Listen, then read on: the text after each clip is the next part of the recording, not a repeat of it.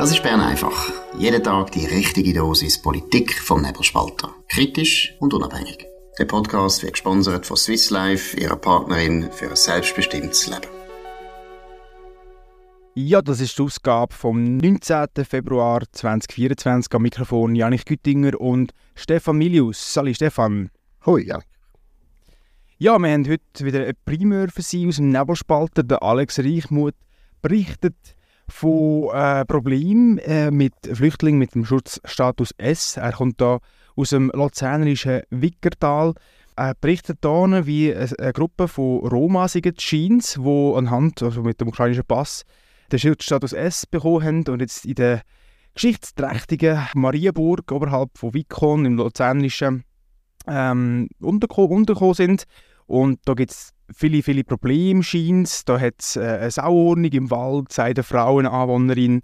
Ähm, das heißt, ein Mann äh, sagt, die Roma sind ganz andere Leute. Sie entsorgen alles im Wald, zum Beispiel Windeln und Kleider. Es werden scheint auch geklaut. Da ist aber bereits die Nationalrätin Martina Bircher von der SVP darauf aufmerksam worden. Auch sie äh, sagt, sie sind jeden Tag auf dem Waldspielplatz und die einheimische Bevölkerung ist auf dem Spielplatz nicht mehr anzutreffen. Ja, und der Alex Stichmuth geht dann die verantwortlichen Personen anfragen. Auch der Gemeindepräsident von SVP fragt er an und auch der Kanton zu der Situation. Ja, was machst du dir aus der Situation, Stefan? Äh, nimmst du das als ein grösseres Problem wahr in der Schweiz oder ist das jetzt ein Einzelfall im luzernischen Vikon? Wie siehst du das? Ja, ich glaube, die Recherche spricht gerade zwei grundsätzliche Probleme, auch völlig egal, wo sie sich abspielen. Auch in meiner Heimat Ostschweiz haben wir manchmal äh, so Probleme. Das erste Problem ist, dass es immer verharmlost wird von Behördenseite, was das für ein Dorf, das sind sehr oft auch noch relativ kleine Dörfer, wo, wo die Asylzentren reinkommen, was das mit einem Dorf für eine Dorfgemeinschaft macht, wenn eben zum Beispiel 100 oder mehr durchaus kulturfremde Menschen, jetzt da kann man es vielleicht ein bisschen weniger stark sagen, aber zum Teil äh, Eritrea, Afghanen etc., kulturfremde Leute in so eine Dorfgemeinschaft kommen, da heißt einfach immer, ja, man muss einfach eine gute Kommunikation haben, man muss gegenseitige Respekt und Toleranz haben, dann funktioniert das schon. Es wird da immer so ein bisschen abgewiegelt und in dem Fall sieht man jetzt einfach, äh, das sind offensichtlich Leute darunter, die unsere Werte oder auch unsere, wie wir das Leben halt leben und wie wir mit den Sachen umgehen, nicht so ganz teilen. Und das kann so ein Dorf eben wirklich erschüttern. Und die Reaktionen, die Alex Reichmuth da gesammelt hat, die zeigen wieder so, ja, wir machen Informationsveranstaltungen mit interkulturell Vermittelnden etc. Das ist alles so verkopft. Aber Probleme bleiben eben gleich. Und das zweite Problem, das er sehr schön aufgegriffen hat, ist der Schutzstatus S, weil es nicht einmal wirklich klar ist, ob das Leute sind, die, aus der Ukraine kommen, also ukrainische Staatsbürger. Man hat auch schon lesen, man kann sich den ukrainischen Pass mittlerweile kaufen, um irgendwo eben eine Aufenthaltsbewilligung zu bekommen. Das ist ein riesiges Problem, also es scheint auch ein Business zu sein. Das heisst, äh, da besteht Gefahr, dass ein Instrument von der Schweiz missbraucht wird. Also es sind im Prinzip gerade zwei Sachen, die da gut angesprochen werden. Ja, und Alex er schreibt auch, ähm, dass auch in anderen ähm, Kantonen also ähnliche Probleme hat. Er nennt da zum als Beispiel Graubünden, auch ein bisschen ostschweizerisch, dass dort scheint die Hälfte von den 470 zugewiesenen Flüchtlingen mit Schutzstatus S weder Russisch noch Ukrainisch redet. Und ja, da fragt man sich halt schon, äh, was das für Leute sind, oder? Mit dem Schutzstatus S, das ist ja eigentlich gemacht worden, um den Flüchtlingen unbürokratisch können helfen. Darum haben die, die Leute wahrscheinlich nicht viel Formulare müssen ausfüllen, bis sie da Hilfe bekommen haben. Und jetzt, ja, jetzt sehen wir das bei der Aufarbeitung. Äh, fehlen wahrscheinlich auch die Daten und es fehlen Infos, wie man mit diesen Leuten umgehen soll. Was meinst du, bräuchte es jetzt eine grundsätzliche Diskussion über den Schutzstatus jetzt? Muss man das jetzt diesen Frühling mal ein genauer hinterfragen, jetzt wo sich der Ukraine-Krieg zum zweiten Jahr jährt? Das bräuchte es sicher. Es ist einfach ein wahnsinnig schwieriges Thema, weil die Ukraine ist emotional aufgeladen. Also da möchte man einfach gar nicht da rütteln. Und auch wenn es um Kritik geht an konkrete Situationen, wie jetzt da im Kanton Luzern, das Problem ist, das sind auch unsere Kollegen, Schuld, man neigt dazu, zum einfach Leute so Probleme ansprechen, zum Beispiel wenn jetzt eben Vandalismus betrieben wird oder Sauordnung herrscht etc., dann ist man komischerweise gerade zu einer, in einer fremdenfeindlichen Ecke. Wie geht es ja gar nicht um das. Also viele Leute trauen sich wahrscheinlich auch auf der Straße gar nicht jetzt gegenüber einem Journalist zu sagen, ich habe Mühe mit dem Asylzentrum bei uns, äh, weil es dann sofort in eine unappetitliche Ecke gedruckt werden. Und das erschwert die Debatte auch über schon einen Schutzstatus. Sobald du das kritisch in der Frage heisst, ja, willst du denn den Ukrainern nicht helfen, willst du den armen Flüchtlingen nicht helfen? Es geht ja gar nicht um das, es geht darum, dass wir Instrumente haben, die nicht missbraucht werden können und dass wir adäquat helfen in dem Umfang, wo es nötig ist. Und ich glaube, diese Diskussion die ist sicher überfällig. Ja, Leute adäquat helfen. Das ist auch ein eine Debatte bei der AV 13-Debatte. Äh, ähm, da wird ja oft auch gesagt von bürgerlicher Seite, da, die 13. AV-Rente ist eine Gießkanne und da könnte man doch viel gezielter ähm, ansetzen mit Ergänzungsleistungen zum Beispiel. Und jetzt, äh, gerade im Zusammenhang mit der Diskussion, die du gerade angesprochen hast, ist der Adolf Ogi, der ehemalige Bundesrat von der SVP, ein bisschen der Schlagziele gewesen, weil er hat sich ja in einem Brief von von verschiedenen Altbundesräten angeschlossen, die sich eigentlich für ein Nein einsetzen bei der Abstimmung für die 13. AV-Rente. Ja, und jetzt im, äh, im Nachhinein, nach, nach dem Brief, hat er ganz schlimme Post bekommen. Also da, der CH Media berichtet heute darüber, also meine Ausgabe, die Luzerner Zeitung, äh, der grosse Bericht, den ich gerne auch unten verlinken. Ähm, der Ogi sagt da, man kann da eine gewisse Verluderung vom Respekt äh, beobachten. Und äh, ja, man merkt auch, da, die Diskussionskultur wird ein bisschen rauer. Man geht den Gegner direkt an und ja, man, man, man hat auch keine Angst, da mal eine Beleidigung für zu nehmen, mit einem Altbundesrat entgegen. Und das sind doch auch Zustände, wo man noch nicht so könnte aus der Schweiz. Gut, man könnte ja auch nicht den Zustand, dass, dass der Altbundesrat sich neue Politik mischt. Das ist ja auch ein Novum bei uns in der Politik. Aber insgesamt kann man da definitiv ein bisschen einen, Wechsel in, in, in der Debattenkultur bemerken? Oder wie siehst du das, Stefan? Das ist sicher so, aber jetzt auch nicht unbedingt gerade seit gestern. Also die sozialen Medien, die Online-Kommentarmöglichkeiten bei den Medien, die fördern natürlich so ein bisschen Verruhung von der Seite, weil du einfach an der Tastatur noch schnell stark und mutig bist. Das sind wir ja auch. Also wir kennen ja das Phänomen und dann noch zum Teil die Anonymität ausnutzen Aber Adolf Ogi muss das wissen. Der Mann ist politisch sehr erfahren. Er kommt auch mit über noch heute. Ich denke, er ist ja noch geistig fit. Er kommt mit über, wie sich Gesellschaft verändert, wie sich Diskussionskultur verändert. Mir dunkt jetzt ein bisschen, fast ein bisschen wehleidig seine Reaktion. Er hätte müssen wissen, wenn er bei so einem Thema äh, sich exponiert, dann kommt halt auch ein Wagenladung retour. Also ich glaube, da müsste er jetzt nicht so, nicht so beleidigt sein, wie es stellenweise ein bisschen tönt. Ich bin aber übrigens auch gar nicht so, wie viele andere Leute meinen, dass alte Bundesräte müssen schweigen. Ich finde, das sind nachher einfach wieder Schweizer Bürger und selbstverständlich können die am Stammtisch oder bei einer Diskussion ihre Meinung sagen. Bei Ueli Maurer heisst es jetzt auch dauernd, er soll sich nicht einmischen, er hat ja kein Amt mehr und ich äh, habe Vermutung, das sagen einfach, sagt man dann immer dann, wenn er etwas sagt, was man nicht hören will. Also wenn er die von einem selber aus gesehen richtig, richtig will reden dann fände er vielleicht, ja, der soll ruhig reden. Wenn er eben etwas Falsches angeblich sagt, dann soll er schweigen meiner Meinung nach könnte ihr ganz normal nach dem Ausscheiden als Schweizer Bürger mitreden. Hast du nicht das Gefühl, dass das ein, ein schlechtes Licht drauf wirft auf äh, das Kollegialitätsprinzip? Würde das nicht ein bisschen Ansehen vom Bundesrat eigentlich hochhalten, wenn man nach dem Amtsabtritt dann auch sich ein bisschen ruhig verhalten zur Politik? Dass das einfach der Bundesrat als Ganzes, als, Kolleg als, als kollegiale Institution eigentlich noch stärken würde? Also was ich sicher schlecht finde, ist, dass wenn jemand jetzt irgendwie 20 Jahre im Bundesrat gewesen wäre und ein bestimmtes Dossier behandelt hat und dort überhaupt nichts gerissen hat, wenn er dann irgendwann nach ein paar Jahren kommt und beklagt, dass dort nichts passiert. Also nehmen wir jetzt äh, an, der Alain Berset würde irgendwie Gesundheitspolitik in der Schweiz kritisieren, wo man sagt, ja, du hättest ja Gelegenheit gehabt, um etwas zu tun. Wenn es um äh, allgemeine Fragen geht, vielleicht Fragen aus, aus Feldern, wo man selber nicht so im League ist, finde ich es persönlich nicht so schlimm. Man muss ja nicht gerade aus dem Nähkästchen plaudern. Man muss das Kollegialitätsprinzip nicht im Nachhinein äh, ritzen, aber ich finde durchaus grundsätzlich an der politischen Debatte teilnehmen, das ist okay. Wobei, Einwand, da ist es ja nicht einfach eine Diskussion, da hat Adolf Ugi ja nicht einfach irgendwo zu Kandersteg am Stammtisch poltert, sondern da hat er sich für eine Kampagne einspannen lassen. Und dort könnte man sagen, dort müsste man vielleicht eine Grenze ziehen und sagen, wenn du deinen, deinen Einfluss oder deine Bekanntheit als ehemaliger Bundesrat nutzt, um eine Volksinitiative irgendwo in eine Richtung zu steuern, dann ist es vielleicht doch schon eher nicht mehr so ganz schön.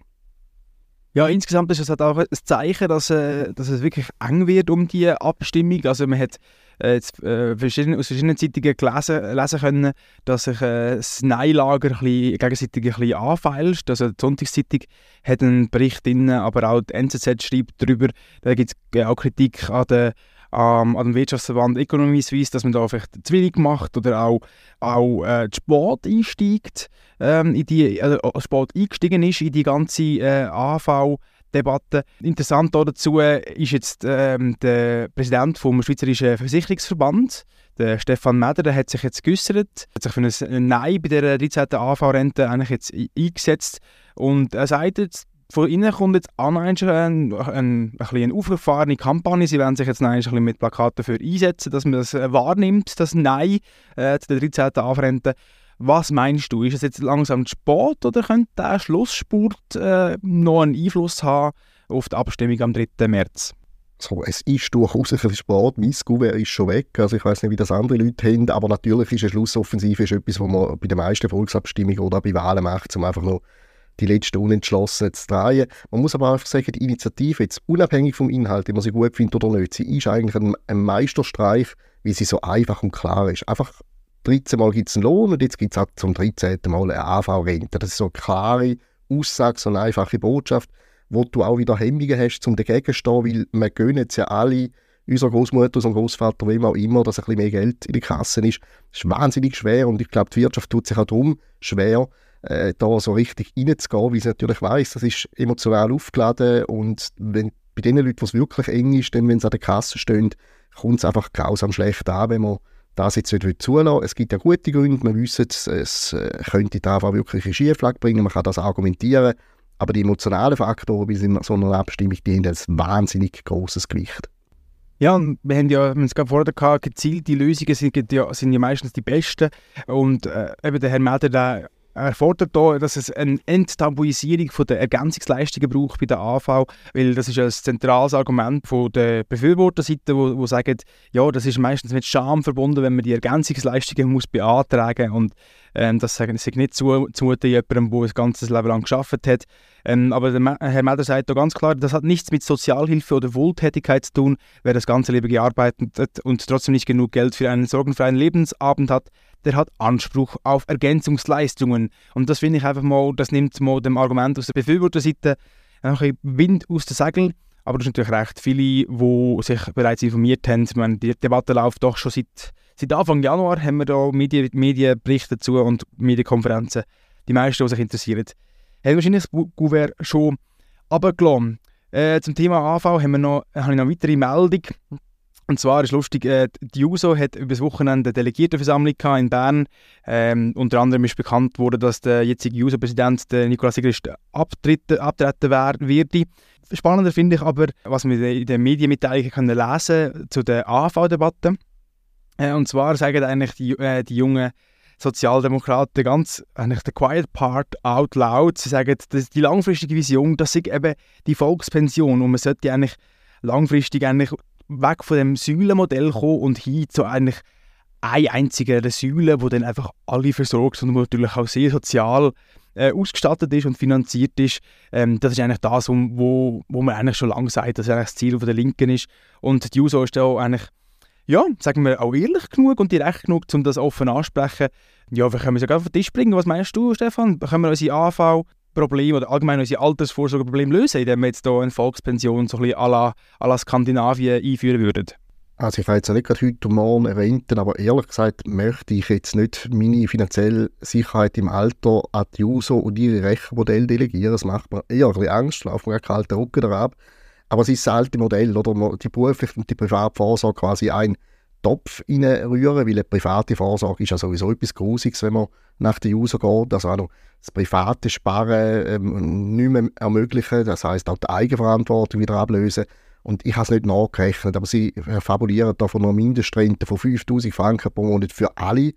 Aber wo kommt das Geld natürlich wieder her? Es, gibt, es soll vielleicht eine Bundessteuer auf größere Vermögen geben äh, die grossaktionären Banker die dürfen sich nicht mehr länger an Rente bereichern. Hat jetzt gerade kürzlich einen sehr guten Artikel im Blick, wo mal ausgerechnet worden ist, wie viel AV-Bezüger eben gezahlt werden von einem reichen Mann, der viel mehr einzahlt, als er jemals in der Retto bekommt. Das sind beeindruckende Zahlen.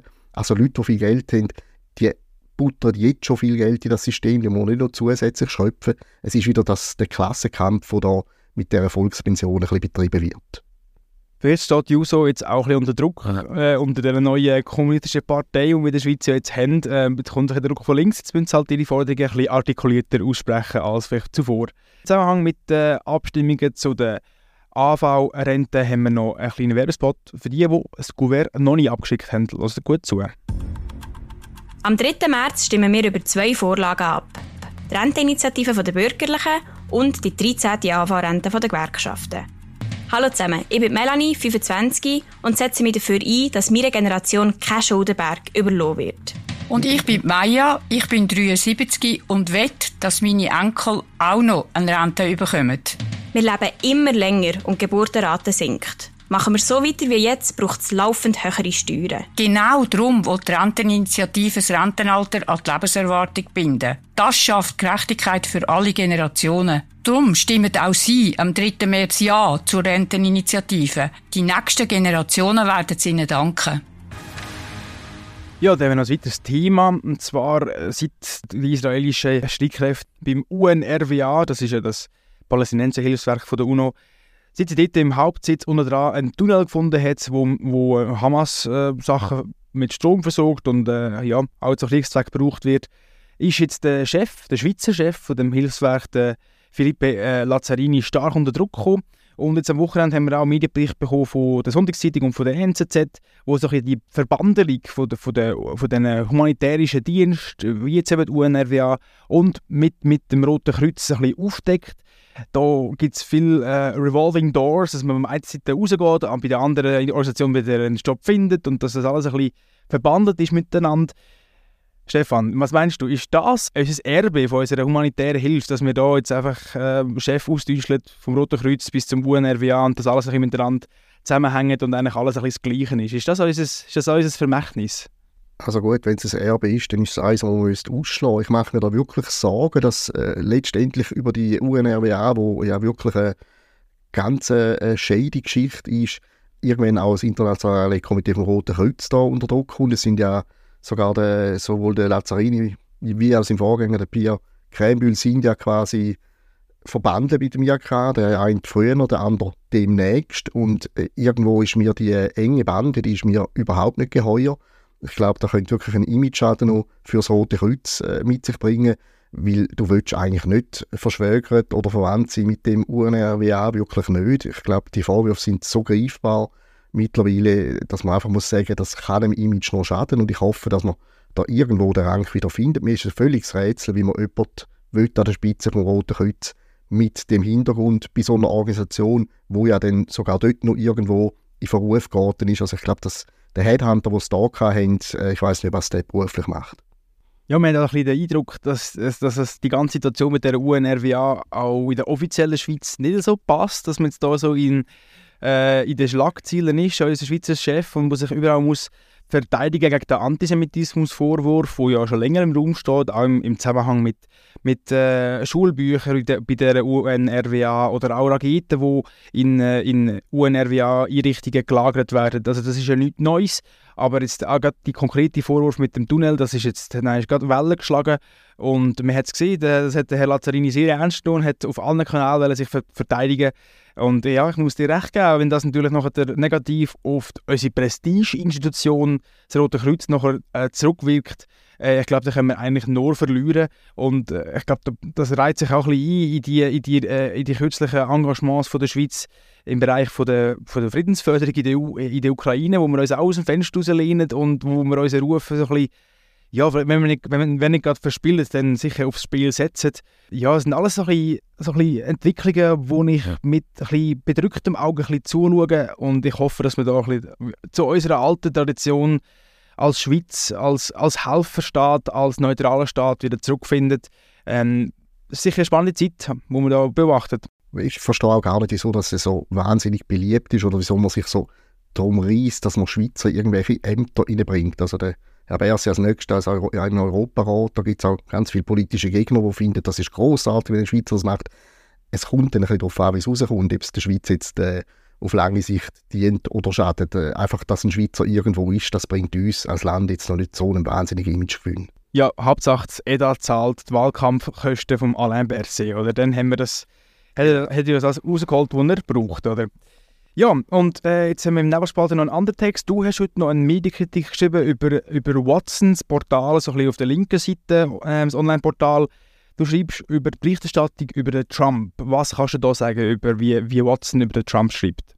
Es gibt so einen altgedienten Wirtschaftsjournalist, Philipp Löpfe, der hat sehr, sehr äh, bekannte Stationen im journalistischen Leben und ist jetzt seit geraumer Zeit, ich glaube sogar seit der Startstunde bei watson.ch, bei dem Nachrichtenportal Und der wird geführt mit Schwerpunkten nicht nur jetzt Wirtschaft, äh, internationale Politik, US-Politik, Russland, sondern sein, sein Hauptthema sehe ich den Donald Trump, heißt es wirklich im Impressum, und das ist es. Der Mann schreibt einfach permanent über Donald Trump und zwar nicht jetzt einfach in einer differenziert kritischer Art und Weise, das dürfen wir durchaus machen beim Donald Trump, da ist ja nicht einfach jetzt alles Gold bei dem Mann, aber er, er verliert einfach immer ein bisschen Kontenance, also er benutzt Ausdrücke, wo, wo ich wirklich muss sagen, das ist Stammtisch, ist nicht mehr Journalismus, er basht eigentlich den Trump fast äh, auf täglicher Basis. Und es wird erstens einmal irgendwann langweilig, zweitens einmal wahnsinnig voraussehbar. Und das habe ich jetzt einmal in meiner täglichen Medienkolumne, wo wir vom Montag bis Freitag um halb neun haben, habe ich das mal so ein bisschen eine Übersicht gegeben über das Gebaren äh, Philipp Löpfe und er hat mir dann einen riesen Gefallen gemacht heute Morgen für alle Leser, die dann denken, ja, der Milius, jetzt übertreibt er vielleicht, so schlimm wird es nicht sein.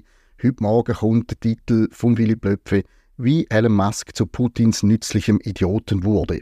Also es ist wieder so ein Beispiel, äh, also es ist ja so ein Schlusszeichen, aber es ist nicht ein Zitat, sondern es ist offenbar vom Journalist selber. Also mit Begriff wie Idiot rührt er da einfach um sich und das halte ich einfach für einen schlechten Stil. Bei uns ist es einfach der Löli, der ist noch herzig, nicht? aber der Idiot, der ist, finde ich, ein bisschen stark und langsam nützt sich ab. Ja, und bei uns im Löli tun wir natürlich am Schluss auch immer noch einen Abschnitt rein, wo wir sagen, wie es der Löli wieder kann gut machen kann. Wir wollen da konstruktive Kritik machen. Und den Eindruck habe ich beim Herrn Löpfe auch nicht wirklich. Ich habe seine Berichterstattung auch immer ein bisschen verfolgt, wo es um die Russiagate-Affäre gegangen ist, also wo äh, Russland da scheint eingegriffen habe in die amerikanischen Wahlen und dass der Donald Trump ein russischer Spion sei und all die Erzählungen, die man von links und von den Demokraten gehört hat und auch von Portalen wie New York Times und Washington Post haben das auch immer mitgetragen. Und da ist der Löpfe immer einer der obersten Trümmler in der Schweiz, wo, der, wo, die, wo das, wo das Geschichtli, das Narrativ mit, mitgetragen haben. Ja, mal schauen. Äh, wahrscheinlich können wir vom Herrn Löpfe nicht mehr gross eine andere Berichterstattung äh, erwarten und er will wahrscheinlich viel zu tun haben, wenn der Trump im November sollte wieder gewählt werden. Also wir können uns auf viel Berichterstattung vom Herrn Löpfe freuen. Wir wollen aber nicht nur kritisieren, wir wollen auch loben. Und zwar haben wir ein Lob übrig für ein Interview, wo der designierte SVP-Präsident Marcel Dettling in der, in der ähm, NZZ gegeben hat äh, das Wochenende. Hast du das Interview auch gelesen? Was, was ist dir raus, äh, aufgefallen dabei? Ja, ich habe es gelesen und ich habe gewusst, jetzt haben wir dann wieder einen Pavlov seinen Hund. Also es fängt einfach auf Kommando an, fangen alle an sabbern. Das ist das berühmte Experiment, das sich in der Politik immer äh, wieder bestätigt. Es ist mir völlig klar gewesen, gestern schon, jetzt geht es dann gerade rund auf X, auf Facebook, überall und selbstverständlich werden die anderen Medien das aufnehmen, weil er halt ein paar äh, harte Aussagen trifft, wie wir können den Klimawandel nicht aufhalten, es ist auch niemand schuld dran, es ist vielleicht gar nicht das Blödste. Und er ist kein blöder Mann, der Marceletti, der hat genau gewusst, was er sagt. Er hat es übrigens vor ein paar Jahren schon mal gesagt. 2018 äh, hat er praktisch identische Aussagen gemacht im Blick damals. Also er hat das sehr gezielt so platziert. Aber jetzt eben sind, sind alle völlig empört und finden das ganz, ganz furchtbar. Äh, das ist voraussehbar gewesen, das hätte er auch so einkalkuliert und alle spielen mit. Ja, aber was er sagt, ist wirklich, es, ist, es ist einfach ziemlich offensichtlich, es liegt eigentlich auf der Hand, oder? Und man kann eigentlich schnell mal einer Meinung sein, außer man ist da ideologisch verblendet, verblendet weil er sagt einfach ganz klar, ihn stürzt, dass man mit den Klimamaßnahmen die Leute abzockt. Er will nicht, dass man den Strom verteuert, dass man den Treibstoff verteuert. Und äh, manchmal hat er den Eindruck, einfach, dass das einfach immer am Kosten von der Bevölkerung äh, getragen wird, die am Schluss die Steuern zahlt. Und so kann ja Politik nicht gemacht werden, weil am Schluss muss es der Bürger ja mittragen. Und er sagt auch ganz klar, ihm wäre es ja eigentlich lieber, wenn es wärmer ist als kälter, weil er ist als Bauer ja da eigentlich immer direkt betroffen und für mich ist ganz klar, für, als Bauer ist Klimaerwärmung nicht nur schlecht, weil es sagt, plötzlich wachsen in unseren Breitengraden neue ertragreiche Pflanzenarten und die Vegetationsperiode verlängert sich. Ganz großartig. Äh, wir haben äh, dazu einen Held des Tages geschrieben. Der Alex Reichmuth hat da seine wichtigsten Aussagen ein bisschen zusammengefasst und ihn dort zum ähm, Titel ernannt. Äh, ich würde das auch gerne unter verlinken, für die, die es interessiert. Äh, der Marcel Dettling ist ziemlich deutlich, was er, was er denkt. Ja, das war wieder von Bern einfach vom 19. Februar. Danke dir vielmals, Stefan Milius. Und wir sehen uns wieder morgen auf der üblichen, also wir hören uns wieder morgen auf dem üblichen Kanal. Tun Sie uns abonnieren, tun Sie uns hoch bewerten. Wir freuen uns über die weitere Empfehlung. Das ist es mit Bern einfach. Das war Bern einfach, gesponsert von Swiss Life, ihrer Partnerin für ein selbstbestimmtes Leben.